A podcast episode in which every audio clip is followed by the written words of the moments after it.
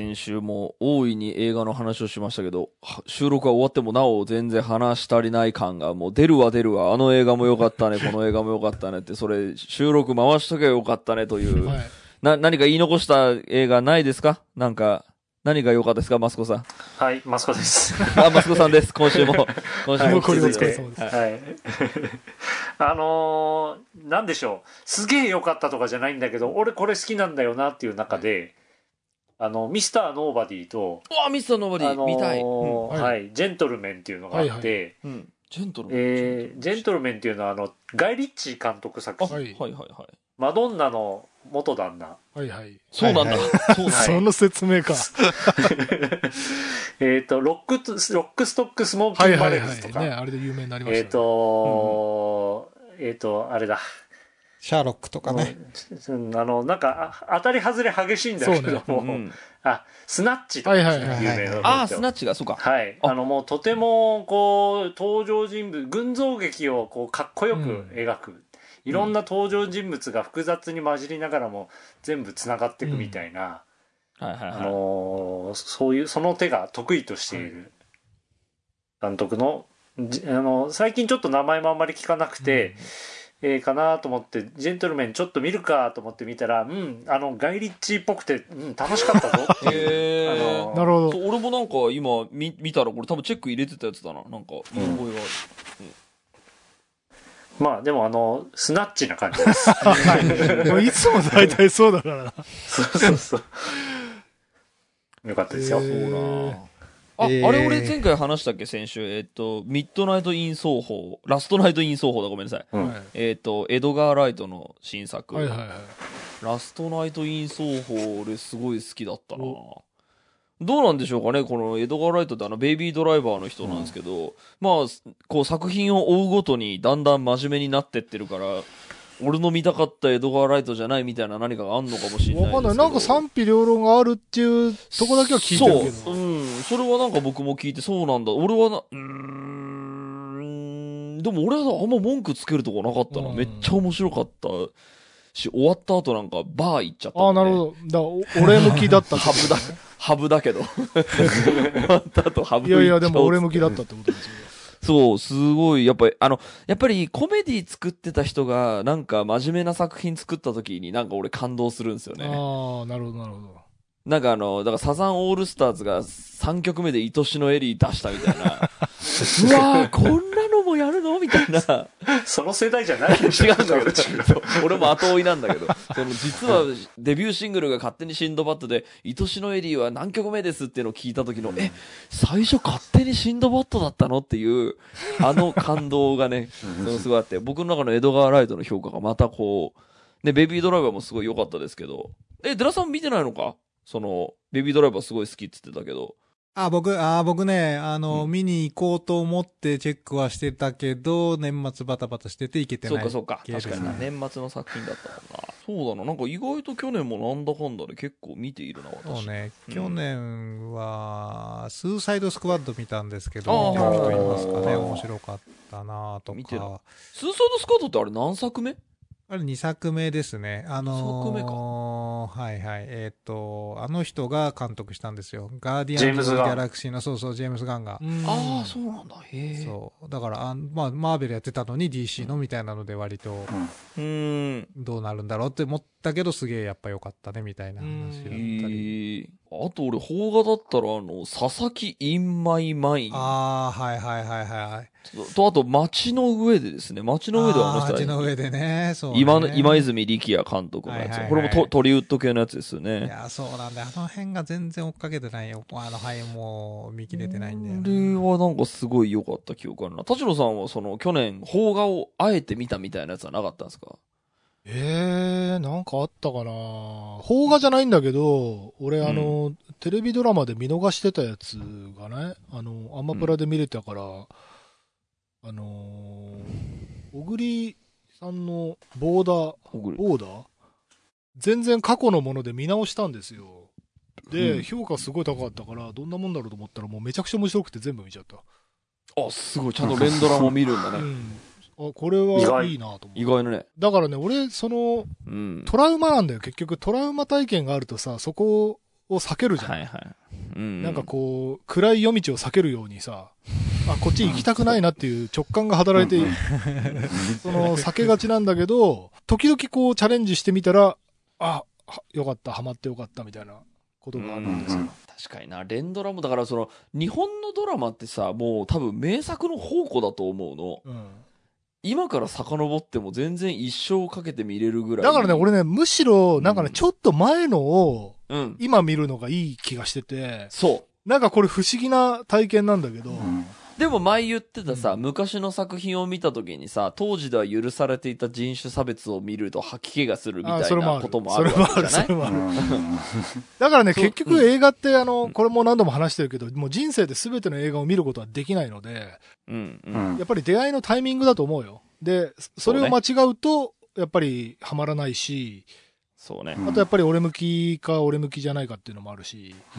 そうですね。その出会うタイミングによって俺向けにな、なる可あ、能性そうそうそうそう。それもある。あるんだよね。自分が子供なのか。か、その子持ちの親なのかみたいなので、全然多分視点も変わるしね。そうね。俺や、やっと、あのーいつも挫折した2001年宇宙の旅を、フルで見た。いや、今年の映画初めて頑張るぞと思って見て、5回目ぐらいにしてやっとフルでおすごい。見ましたお。めでとうございます。はいどう、どうでした？最後まで見たらどうだったどうなったいやー、最後、ね、地球だったのかって出てきて終わって、違う。違う違う地球だったのなんじゃないそれ、猿の惑星。春の惑星。いや、もうなんか、あ、あの、みんな言ってたのこれなんだそうそうそうって最後。。僕もスターチャイルドにたどり着いて、ようやく、あ、これがスターチャイルドかっていう。そうそうそう。あとあの曲の使い方ね。うんそうそうそうそそう。変なおしまいと思いながら、あそうなんだよね、確かに。変なおしまいだそれはもう、ね、何回もハードル上げられまくって見たら、やっぱそのあのエンディングでだとも、あの映画やっぱりさ、あの、1960年代にあの宇宙映像すごくない、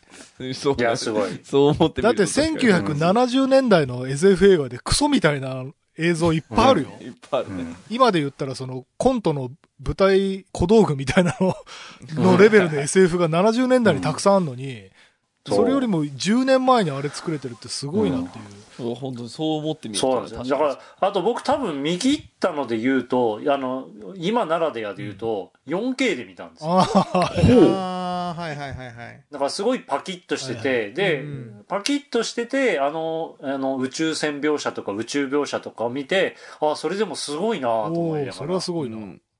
うんそっか、今だったら今の最高の映像で見れる可能性があるから、より楽しめるかもしれないね。なんかね、僕も確か 8K でやったんだよね、映画館で。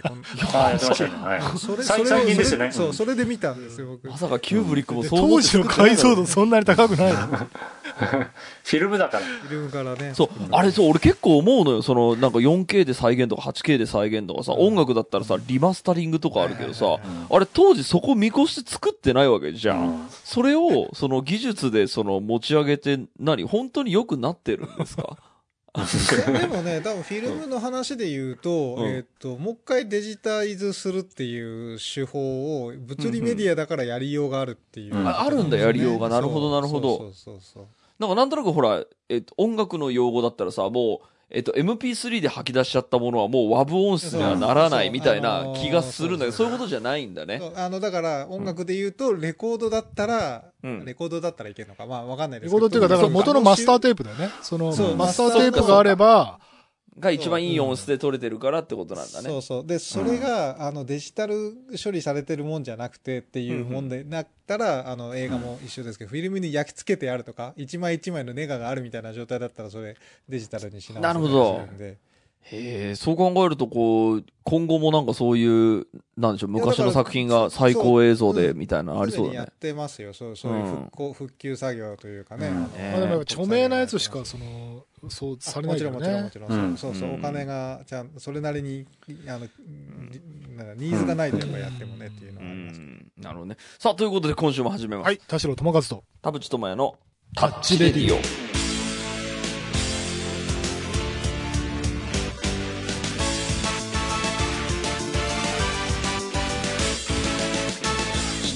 改めまして、こんにちは。田代智和です。改めましてこんにちは。田淵智也です。この番組は作曲家田代智和ミュージシャン田淵智也がお送りする閉塞感ダハレディオでございます、えーそして、えー、と先週から、えー、とそのまま居残りでマスコさんに、えー、と居座っていただいています。ということで。はい。よろしくお願いします。ね、ちょっと今週ちょっとね、あの今回の収録最後の、えー、と回なので、まあ、そのままマスコさんに行ってもらって、まあ、タッチレディオのいつもの話にちょっと混ざってもらいたいなと思ってるんですけど、ちょっと先週から出してるその、ね、邦画と洋画みたいなものの話がちょこっと先週出てたと思うんですけど、ちょっとそれにまつわるちょっと時事ネタが1個あって、今回タッチレディオで紹介しようかなと思っていたので、その話をちょっとマスコさんと交えてちょっとできたらなと思って、えっ、と、その話をしたいと思います。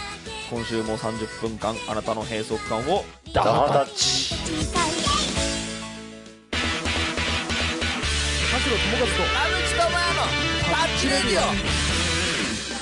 さあではちょっとそのタッチレディオの、えー LINE グループで繰り広げられていたその元の記事ちょっと田代さんお話しいただいてもよい？はい、あこれね。日本の脚本はセリフとと書き。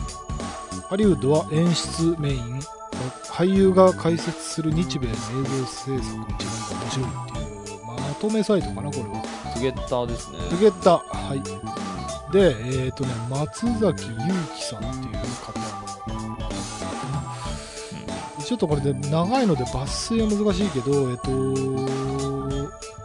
日本で映像制作をされている方からよくどうすれば自分の作品のクオリティを上げられますかと聞かれます。もちろん皆さんそれぞれ苦手な部分があると思うんです。が一つだけ多くの方に共通している大きな弱点があります。それはセリフに頼りすぎているという部分です、えーこれは日本とそれ以外の脚本の立ち位置が違うことが主な原因、えーと多くの日本の脚本は最低限のと書きとセリフで構成されている。えー、とそれを俳優や演出家が読み解きそこに演出を足していく。でこれに対してこれが日そ本これが日本のやり方。で、えーハリウッドは脚本は、えー演出がメイン。で、えー脚本があらかじめシーンの演出を脚本に書き込んでいる、えー、とだからちょっとここからこれ難しいんだけど画像解説とか出てくるから難しいんだけど要は、えー、と日本の脚本というのはセリフがわーって書いてあって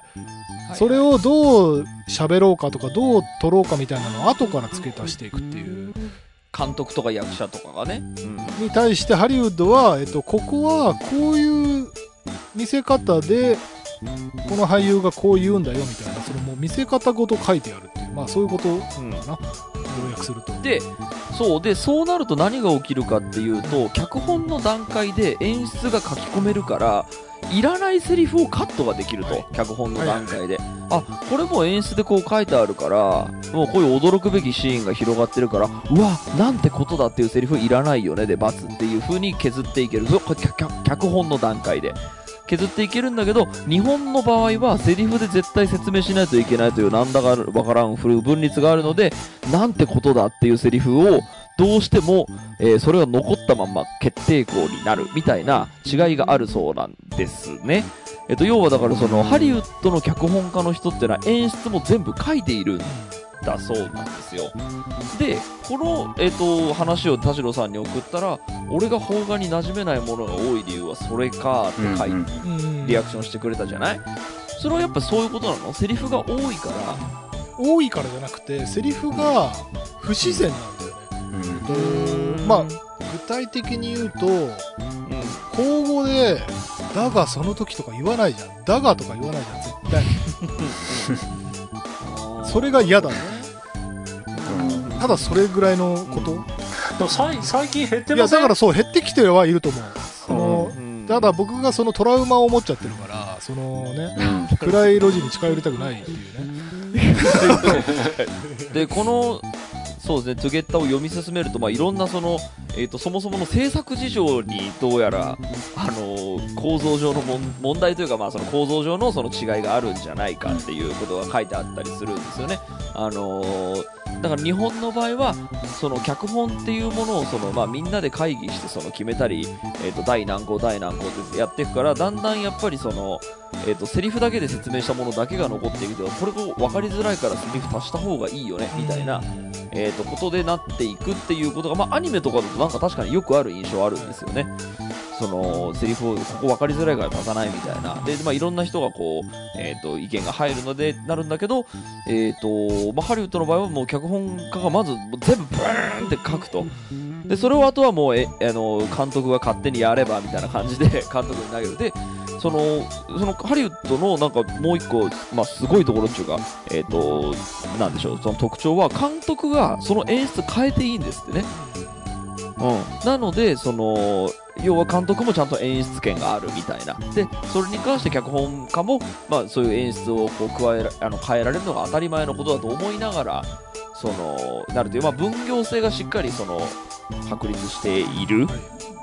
で多分日本は何でしょうかね。そのみんなで1個のものを作っていこうとするからなんでしょう。結局その脚本一つ取ってもえーっと最大公約数を取って取った結果めちゃめちゃ小さい数になりましたみたいな感じでえー、とセリフがいっぱいあるものが決定校になっていくみたいな落とし穴ももしかしたらあるのかなというその要は、えー、と制作上のその段階の問題もあるのではみたいなことだったりも書いてあったりしました。はい、ここまで聞いてマスコさん的にどう思いますか？ハリウッド映画と日本映画のあーいやーなんかそのなんだろう説明っぽい日本口語じゃない日本語が使われるみたいなのってうー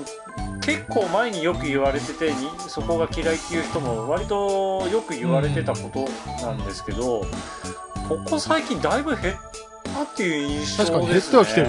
うんなんかそれ言われすぎてさすがに作る人たちもそうならなくなってきてる。あ。少なくとも10年ぐらいであんまりそういう話って聞かなくなったなっていうのに今ちょっと言われてきちょっとそそんな感じとがしましたいうことはその元々あったその日本のその作劇っていうそのセリフがいっぱいあるっていうのは間違ったものっていうことになっちゃったってことなのかしら。だってそれはそれでよしよかれと思ってやってたわけじゃない？そのやっぱ分かりやすい方がいいでしょ？なんか、あと、その、あんまりこう単純比較したくないんだけど、本当にパッと思いつきなんだけど、日本のその、歌舞伎的なさ、こう、たっぷりシーンを見せるみたいな、あのスピード感の文脈はやっぱりね、10年くらい前までも普通にあったと思うんだよね。なんかその、それ今でも俺が日本のそのドラマとか映画の苦手なところでスピード感が遅えっていうのがやっぱあるのね。でそれやっぱりマーベルとかを見慣れた目で見ちゃうとこのシーン絶対半分にできたよねっていうスピあスピー。ド感はいはい。はいでたっぷり見せてる割には大したことが描かれてないっていう。あの情報量の薄さっていうかでそれはでも多分その歌舞伎的なところで言うと「はい待ってました。誰々さんそこのたっぷり見せ場見せてね」って感じで何も言ってない、えっと、何もストーリーは進んでないけどここ倍見たいみたいなのが多分日本の伝統文化にはある。ん。だよね、でも俺は倍見たくない。んだよ俺はもう次のストーリー見たいんだよ。うん。アメリカかぶれし。てるだからそのあの日本日本的なそのトラディショナルカルチャーであればえっ、とそっちの方が良かったってことだよね。そのそのたそうっぷり。いうのがむそういうのが向いてる作品とかそうそういうマーケットをあの考えた作品で例えば僕脚本で推してる作品でいうとあのえっ、と半沢とかでもういわゆるこう顔相撲と呼ばれるその顔が、ま、もう正面に来てて それをもうたっぷり見よう切りながらも、顔まあ、出てる人が歌舞伎そう出てる人が歌舞伎の人ばっかりだからあれですけどとにかくあのセリフのこう応酬みたいなのをはい。顔でどんどんやるっていう、まあそれがだって受けてるしみたいなのは多分今もあるのはそういうことだよね。でそれはそれでなんかありだと思う。なんかよくその映画を表してささこう褒めるときにさその自然な演技とかさその自然なんかなんだろう映像が自然みたいなことを言ったりするじゃないだからそれはやっぱりハリウッドにはゆあの割とよくあるけど日本にはやっぱりあまりないということなのかな。自然じゃないんだ。だからもしかしたらねそれは本当に単純に制作上の都合かもしれない。よ、予算とか時間とかね、そううん。制作上の都合で言うとあのね。絵の数というか、うん。カメラの置ける場所の、はいはいはい。バリエーションの数みたいなやつはもう純粋に時間に直結するそうのでだよね、なんかこれもっとシーン多く作ったらもっと分かりやすかっただろうに。なんでここ会話だけで済ましたのみたいな。はいはいはことはやっぱ起こりがち。うんなんかそうこれのそのトゥゲッターなに結構本当にいろんなその映像関係者とかその役者の人とかなのかあとファンの人なのかいろんなコメントが寄せられてるんですけどすごくあのえー、と僕の中でこう引っかかったのが、えー、と小泉智さんという方、えーハリウッド形式で書かれた台本を何度か読んだことありますがシナリオのページ数が多くて普段から台本を読み慣れてない人も映像がすぐに浮かぶと思います。つい先日の日本映画の本打ちでもセリフにしないと不安になる病が見つかり治療を受けました。多分本を書く方なのかな？ちょっとわかりませんけれども。ななんでしょうそのセリフだけが書いてあるみたいなものが脚本っていうイメージがあのやっぱり僕の中にもあるんですよ。で僕のあの仕事をしている立場の人間としてえー、とこれ言ったら怒られるのかもしれないですけど、まあ、僕、普通に取材とかでも言ってるんであれなんですけどあの僕ね、脚本で絵が浮かばないんですよ、アニメの主題歌書いてくださいっていう時に脚本を渡されるんですけど、脚あの絵が全く浮かばないんです、そのなうん何のシーンなのかが。ででもいやでもこれの主題歌を書かなければいけないのでなんとか読み取ろうと思っていろんな自分の中でこうこう想像を膨らましてまあ別に絵が浮かばなかったところで話の筋はわかるし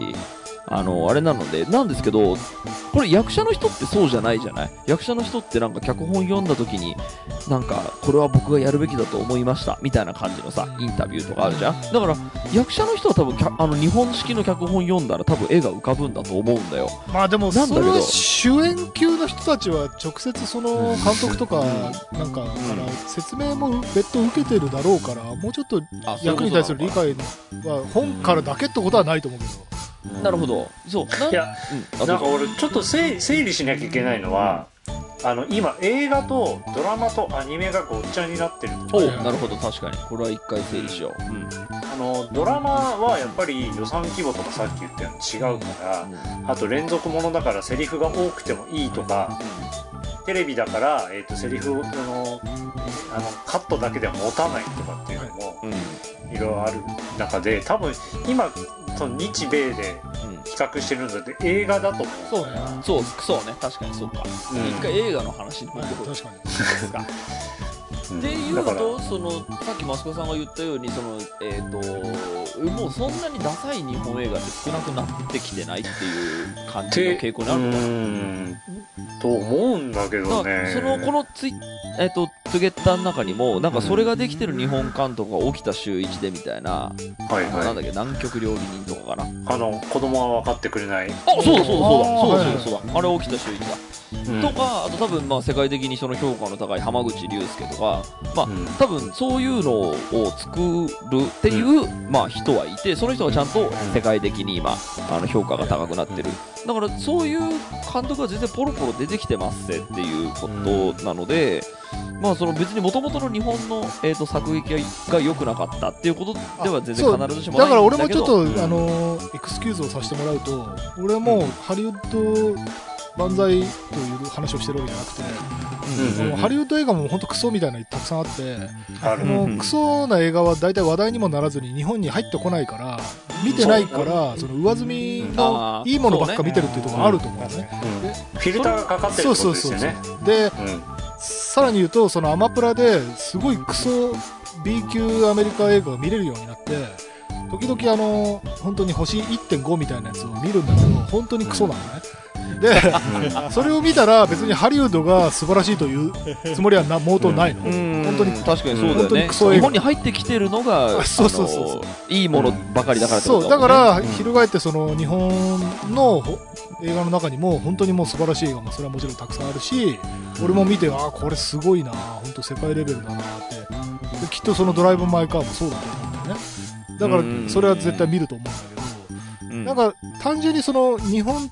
対アメリカっていう風に大きな枠でそのこういう傾向がありますよね的な話で言うとっていうことなんだよねそうだね。だからそれで言うと多分だか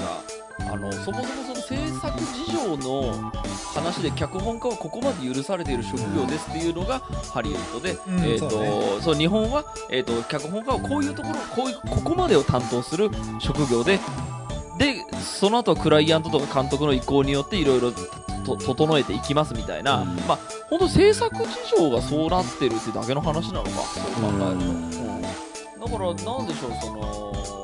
じゃあ制作の事情が違うからハリウッドはこうなってます日本はこうなってますっていう事実が多分あるんだとして、まあ、だからっつって別に日本が間違ってるってわけじゃなくないあそうそうそう別に間違ってるとは言わない。そう。うん。ただその時に、じゃあこの最初にあのーえっ、とえっ、と最初の発言の元になったこの役者の方がえっ、とセリフが多いとえっ、といい作品じゃないですみたいな切り口から始まってるじゃない？それは事実なのかな？やっぱりそのいや、うん。俺でもそのねそんなに邦画をばバカすか見てるわけじゃないんだけどもやっぱりこ、ね、去年あの花束みたいな声をしたを見た時になんてこうシナリオがというかこうワードセンスと言いましょうか。でこう溢れてた素晴らしい映画だなっていう坂本雄二脚本っていうその監督よりも脚本がこう名前が出てくるような映画もあって。うん、だから作品によってはちゃんとその脚本がちょっとこう日本は脚本家が強いこう業界なの。だとしてもそれに合ったこう才能が出てくるとか、ヒーローが出てくるみたいなの確かに。があるんじゃないかなとこの方式だからこそ生まれる名作みたいなのも多分朝ドラがそうな気がするん。ですよねなるほど朝ドラって、まあ、僕はあのマルチタスクできないん。であれなん。ですけどあれってあの家事しながら見れるだそうなん。ですようん。うん。でそれの理由は多分セリフが多いからだと思う音で追っああかけられる確かにね。耳でね。そうで朝ドラは一つの大きなその文化になってるじゃない。それで、ん。あのちゃんとビジネスも成り立ってるわけだからその日本にはそのテレビというものがあってそれを見ながら、えー、と世のお母さんは洗い朝ごはんの片付けをしながら、えー、とそれをテレビをだらっとつけてっていうユーザーが多いですよねっていうところに対してはそれに対する一番いいエンタメってセリフが多いことですよねっていう、あのーうん。なんでしょう。ポジティブな意味でセリフが多くなったっていう背景ももしかした確かにらあるのかもなオーディオドラマってことだよね。そうそうそうそうそう。そうだとやっぱりだからうんあどうぞ。あの脚本がやっぱりセリフが多いっていうのは日本のカルチャーなんじゃないかな、うん。違いとかデメリットメデメリットデメリット語ってもねっていう。ああとね確かに。なんかねこのねトゥゲッターの中のどっかであってそうなんだって思ったのが日本はやっぱり識字率が高い。って言ってたあいやだからアメリカだと文字読めない話聞けないっていう人あが3割ぐらいいるんだって。わかるわかる。だから、うん。要は表情で見た方がそう伝わるってことだよね。あのーそうそうそう。ユニバーサルランゲージがアイコンになっていくみたいな話と一緒だよね、そういうその側面もあればその要はだから日本は識字率がみんな高いので、えー、とだからその人たちに、まあ、最大公約数的な意味で分かるものを作るのであれば、まあ、これだけちゃんとみんなが分かる言葉で説明した方がいいでしょうっていうそういうなんでしょうあのプラスの要素もあるような気がするんですよね。確かに。いやだから逆にそのセリフが凝りすぎでその難しい言葉普通に口語で使わないよねって俺が思っちゃうのもあるかもしれない それはそうね、確かにね。だから、あのー全般的に説明が多いのを、おは、多分傾向としてあると思うんですよね。にうん日本とアメリカ、うんハリウッド比べたときに。識字率は、まあ、あくまでも字が読めるかどうかであって、国語力とか違うからなとは思うんですけど、うんそうか。うんで、あの、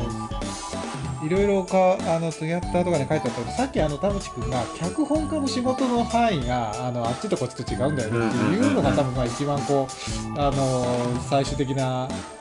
違いなのかなとは思ってて、あの、なんか、書いてあったのが、その、脚本学校で習う脚本ってここまで書かせるし、あの、あここまで書かせるしじゃなくて、あの、とがきまでしか書かせないしっていうのが、脚本学校のなんか教え方みたいなのに書いてあって、うん。書いてありましたね。で監督の仕事はそれをいかに自分なりに絵にするかっていうことなんだっていう意味では、まあ、分業のラインが分業の区切りがそっか、そっか。そそういうことなんだっていうことだと思うんですよね。ただ脚本家は絵のこと考えなくていいのかっていうとそんなことはなくてうん。な考えた方がいいしだから書き込んだ上でか監督が違うねって言ってこうやらない採用しないで別の絵を作るっていうんだったらなんかそこの線引きをきれいに分けるのかうん。なんか曖昧にしといてみんなで考えましょうにするのかっていう違いというだけのだけというか、まあ、違いがそこなのかなと、なんか繰り返し同じこと言ってるような気がしますけど。そうだからどっちがなんだろうな、まあ、作品を作るこうなんですね。パワーをうん。全員がかけてるっていう意味でハリウッドの方がかけてるよね、うん。それは。うんみ脚本家も絵のこと考えるし監督はこう当然絵のこと考えるしっていう意味じゃ。だからやりやれるならやりたいんでしょうね。でも、あとその、なんか、さっき田淵君が言ってたその識字率みたいな話にちょっと通ずるかもしれないんだけど、その、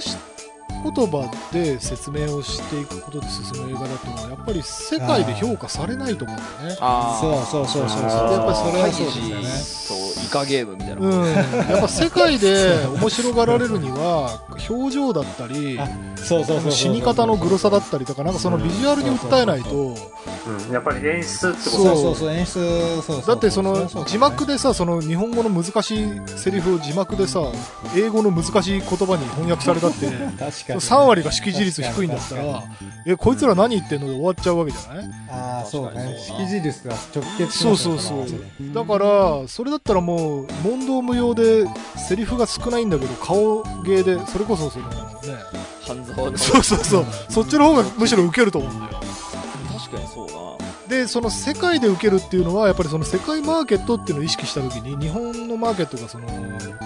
それこそ少子化とかでもう、ね、崖っぷちだってことを考えたらでね。イカゲームに限らずその k p o p だって何だってその韓国とかに、まあ、中国とか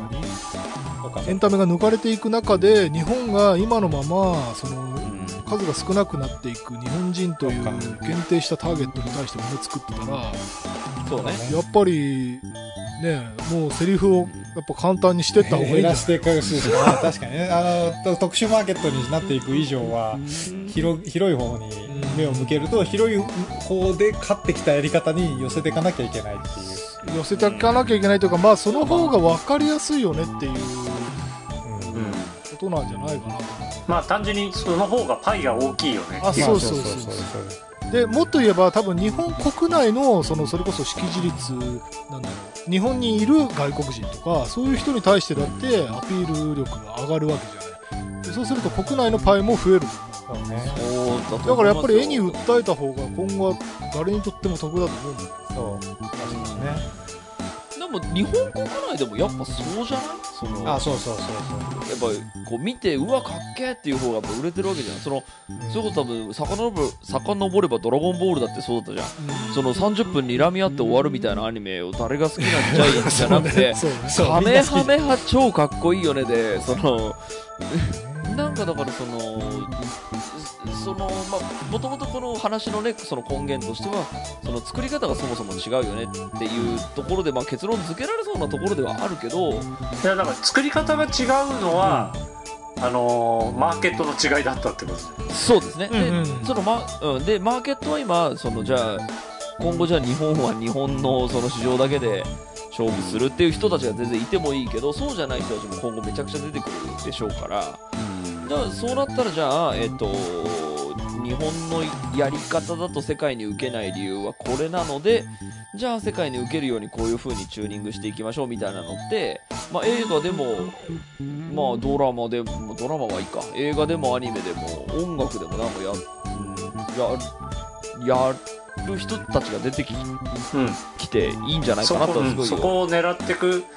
ね。俺はあの全てのエンタメが世界を狙わなければいけないっていう呪いはいらない。まあまあ呪いはいらない。僕もそこはね僕も同意見ですそこは。あのね、そういうふうにちょっとこう俺は世界でいいもの作ってやる私もみたいな人がいてもあまあそうね。もっと増えてもも楽しいだろうなっていう、そうね。うん俺もうあのもう一個なんだろう。そのあハリウッドとえ日本の違い。うん脚本だけで言うと映画見てきた身からすると、ハリウッドってあの共同脚本がもう当たり前になってませんかっていう、うん。んなってますね。あと途中で楽あの脱落していなくなったりね。そうなるほどなるほど。うん。あのー日本は日本ももちろん共同で作ってるんでしょうけどちょっと多分共同の規模が違うんじゃないかなっていう、それはどういうメリットがあるんですか？そのょえで聞く聞くのはなんか得意不得意みたいなのがあるから、あのそれぞれに担当するみたいな。恋愛パートの人そうとそうそうギャグギャグとかあの笑いとかねユーモアの人とは変えるっていう。それはですね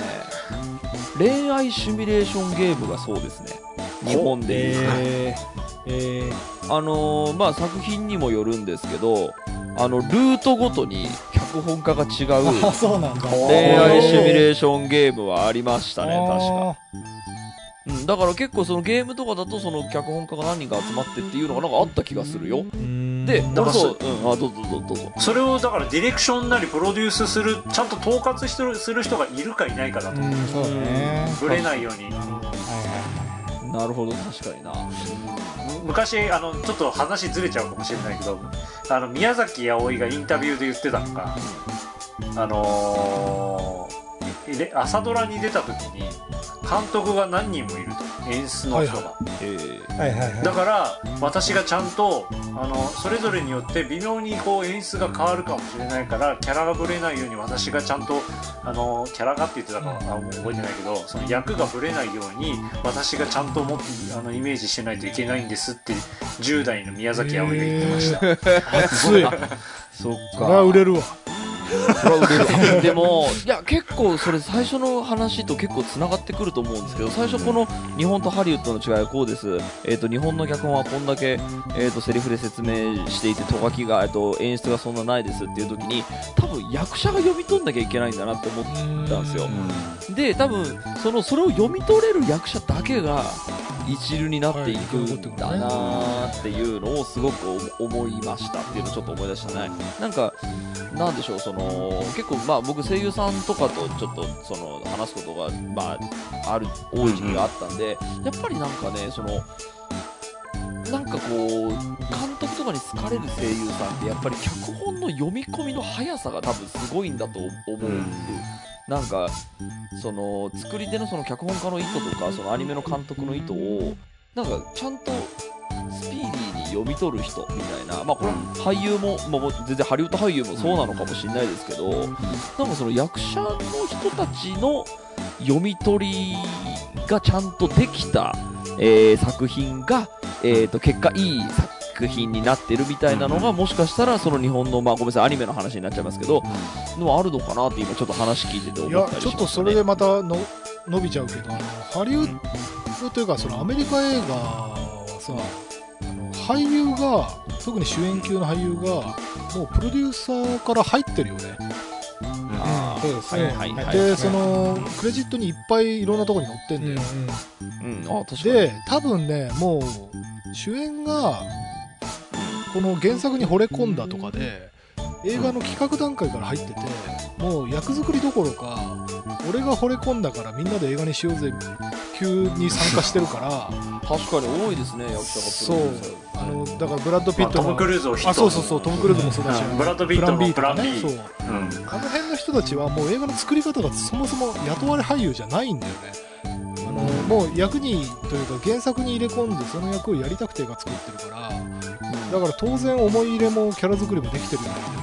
スタートしててもう全くそのプロセスが違うというかうんうんでその別に全然日本のその作り方をこうなんていうのかな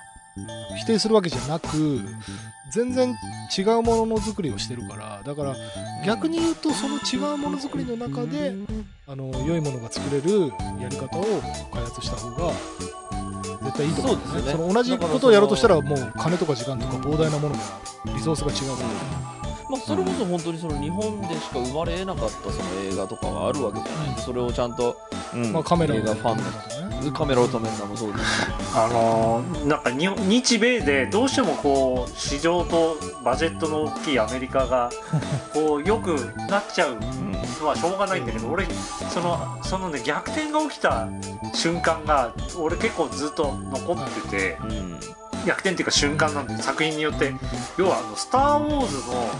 続3部作エピソード789がまあまあぼあの俺はもう全部クソだった派なんですけど。僕も9見てないの。うん。なぜあのバジェットあんなに好きだったの？見てない。本当。だババジェットが多くていくらでも色優秀なスタッフを集められるはずの世界最高峰なはずなのになぜそれが起こってしまったのか。あのスター・ウォーズを、まあ、僕の立場から言うとやっぱり壊してしまったみたいな、で片やガンダムはガンダムユニコーンというあの富野さんから離れながらも富野チルドレンがあのー富野ガンダムを壊しながら進化させていくってことをやったと僕は思ってるんですよ、うん、だから要はシリーズものを、えー、とオリジナルオリジネーターの人がいなくなっても進化しさせてきた成功例が僕はガンダムユニコーンだと。思う後継ぎがいたってことだね。へえなるほそうどなんですよ。だからやっぱりその脚本というかその原作を作った福井福井さん、えー、と福井春俊さんがやややり遂げている。でも「スター・ウォーズは」その予算があってもそれを成し遂げなかったっていうふうになるとお金があってもダメ予ってこと算だけじゃねえんじゃゃないすんじゃないかなと希望をちょっといや、わかる。それはそうだ。スター・ウォーズは本当に人気だった。なるほどねはさあということでこんな感じで いや楽しい話だったなありがとうございましたありがとうございました。いありがとうございます